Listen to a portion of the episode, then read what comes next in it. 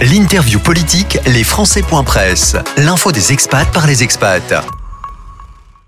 Mon invité pour les Presse, Christophe Frassa, sénateur des Français établi hors de France depuis 2008. Bonjour Christophe Frassa.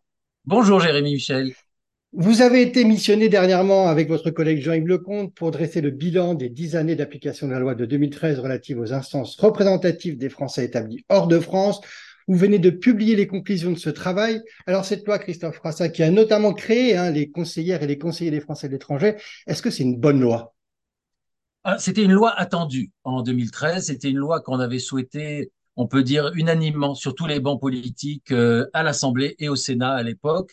Et euh, il était nécessaire, puisqu'on l'avait déjà fait un an après son entrée en application, on l'avait fait sur les aspects euh, du processus électoral il y a euh, maintenant trois ans. Et donc, c'était nécessaire de faire, un, j'allais dire, une revue générale ou une révision générale de tous les points euh, de cette loi euh, à l'occasion des dix ans. Donc, euh, oui, on peut dire que c'était une loi qui était nécessaire parce qu'il y avait beaucoup d'attentes sur euh, plus d'autonomie pour les élus, plus, j'allais dire, de proximité surtout. Voilà, donc c'était une loi qui était nécessaire il y a dix ans. Et donc, on voulait voir si toute euh, cette nécessité avait été mise en œuvre.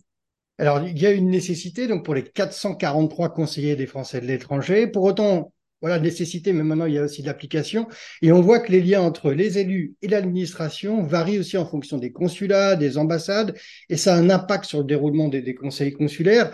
Hein, il y a notamment une lecture différente des textes, une variation dans l'application des champs de compétences, et vous écrivez même dans les relations même entre les élus et euh, les autorités compétentes que du côté du poste consulaire, on y va de l'association spontanée des conseillers à l'hostilité en passant par l'indifférence polie. Alors qu'est-ce qu'il faut faire pour améliorer cette loi? Est-ce qu'il faut davantage harmoniser? Si c'est le cas, comment faire?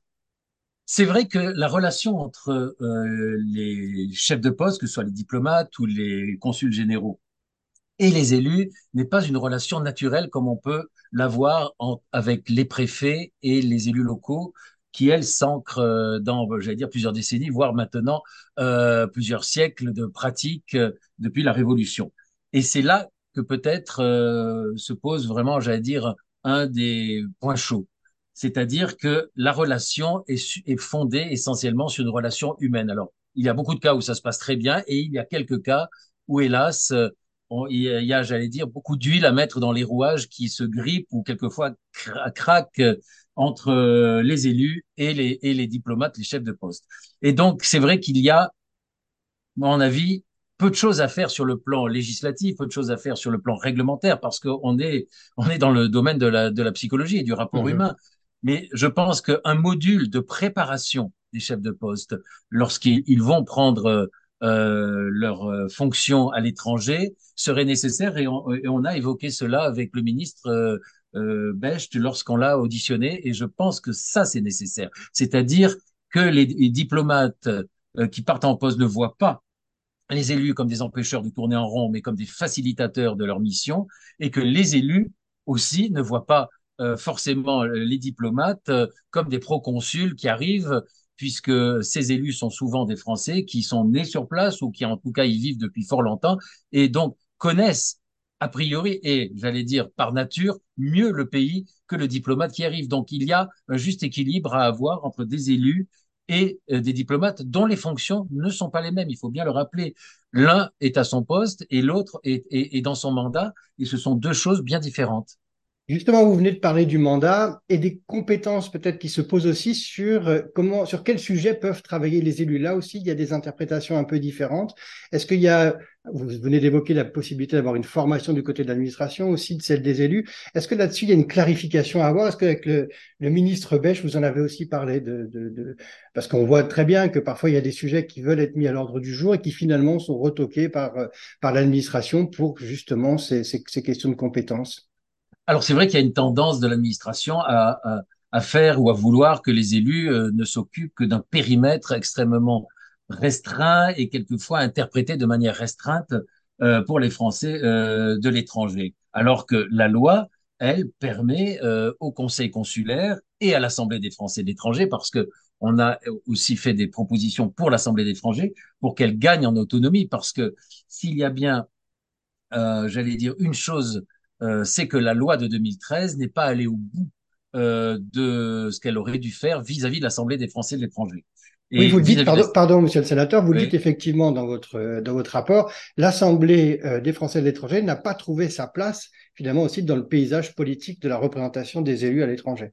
C'est bien ça que vous voulez en fait, c'est ça, c'est que euh, on voit bien, on voit bien dans l'esprit euh, du gouvernement à l'époque que euh, si on avait pu supprimer cet échelon entre la représentation nationale des parlementaires et la représentation locale des, des conseils consulaires, l'AFE, euh, dans l'esprit du gouvernement de l'époque, euh, bah, finalement n'avait pas de place à y trouver et qu'on aurait pu s'en passer. Et comme on a lutté, parce que ça a vraiment été une lutte au sein, euh, au sein du Parlement et surtout au Sénat pour conserver cet échelon, c'est-à-dire, en fait, si on devait faire un parallèle, ça serait plutôt le Conseil régional des mmh Français de l'étranger, eh bien, on voit bien que le gouvernement y a mis très peu de prérogatives et extrêmement euh, peu de choses euh, dans ses compétences.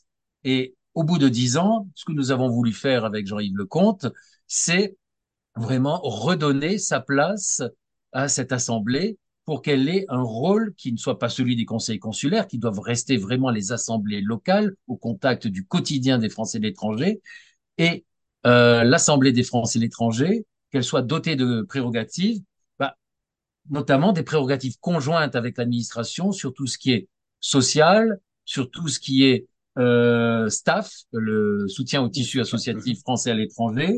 Et ne serait-ce que sur ces aspects-là, elle a un rôle qui peut être important. Euh, je parlais du social et je parle aussi en matière d'aide à la scolarité.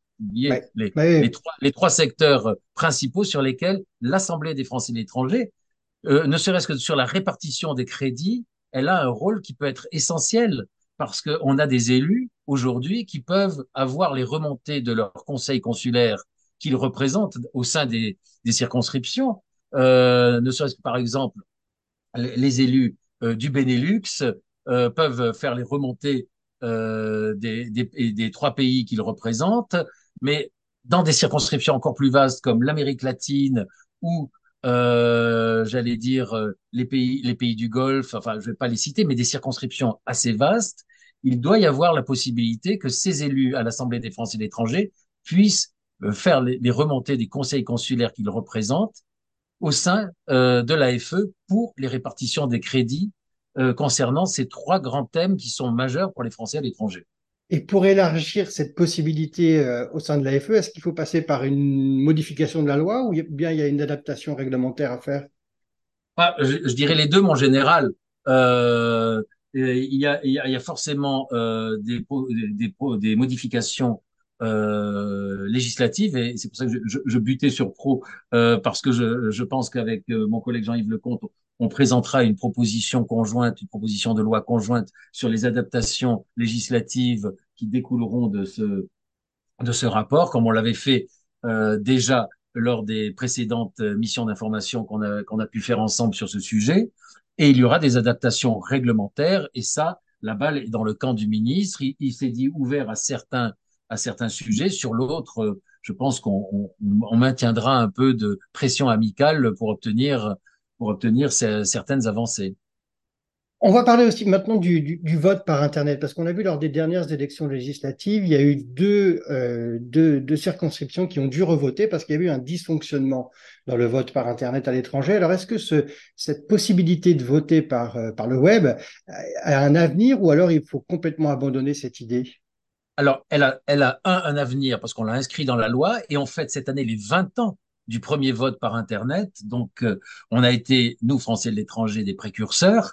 Euh, il faut lui conserver sa pérennité parce que c'est un enjeu majeur euh, pour permettre à des Français qui sont quelquefois éloignés, et ça, nos, nos compatriotes en, métropole et même outre-mer ne comprennent pas que nous, Français à l'étranger, on a des compatriotes qui sont quelquefois à 300 kilomètres, voire, voire à 2-3 heures d'avion euh, du bureau de vote le plus proche. Euh, donc c'est une facilité que, euh, qui n'est pas un luxe, mais qui est une nécessité pour certains de nos compatriotes. En revanche, il faut mettre en place les conditions d'avoir un vote par Internet qui ne soit pas une tannée et qui ne soit pas, euh, j'allais dire, un repoussoir. Et là, on a, euh, lors des auditions, euh, émis euh, le souhait qu'on puisse euh, explorer les possibilités euh, de voir auprès d'autres systèmes de messagerie, je ne vais pas faire de publicité, mmh. mais une messagerie que tout le monde connaît euh, et qui commence par un W, euh, ou une autre messagerie qui commence par un. S, euh, puisse, puisse se substituer au système de SMS qui, quelquefois, par le simple fait que les, les opérateurs du pays dans lequel on se trouve n'acheminent pas les SMS générés par le système de, vote en ligne. Donc c'est euh, ça sera, j'allais dire, une étude que l'on a demandée euh, avec l'ANSI, l'Agence nationale de sécurité des systèmes informatiques, euh, qui est très prudente, évidemment, on peut le comprendre pour la sécurisation du vote électronique, mais à un moment donné, il faudra choisir entre une sécurisation optimale qui empêche les gens de voter ou une sécurisation, on va dire, fonctionnelle, peut-être pragmatique, pragmatique, qui permette aux gens de voter euh, avec un peu plus de souplesse. Et, je, et, là, ça sera un choix politique qui devra être arbitré par le gouvernement, euh, mais euh, on poussera toujours à ce que les gens puissent voter dans des conditions de sécurité optimales, mais qui ne soient pas non plus un frein à la participation, parce que l'objet quand même est la participation euh, de nos compatriotes à un scrutin en leur garantissant des conditions euh, de sécurité. Voilà. Donc c'est un peu euh, ce que moi je retire euh, des auditions qu'on a menées sur le vote par Internet et que l'on a fait passer évidemment aux opérateurs que l'on a auditionnés à ce moment-là.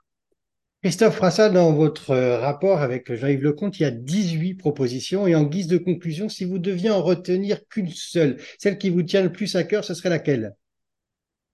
Alors, euh, elle serait, elle serait peut-être le, euh, j'allais dire, la synthèse de quelques-unes, c'est-à-dire affirmer une plus grande autonomie et de meilleurs moyens pour les élus. Voilà. Et donc, ça regroupe euh, quelques-unes des, des, propositions, mais c'est surtout ça. C'est donner les moyens et des prérogatives aux élus, puisque c'est le titre qu'on a trouvé au, au, rapport avec Jean-Yves.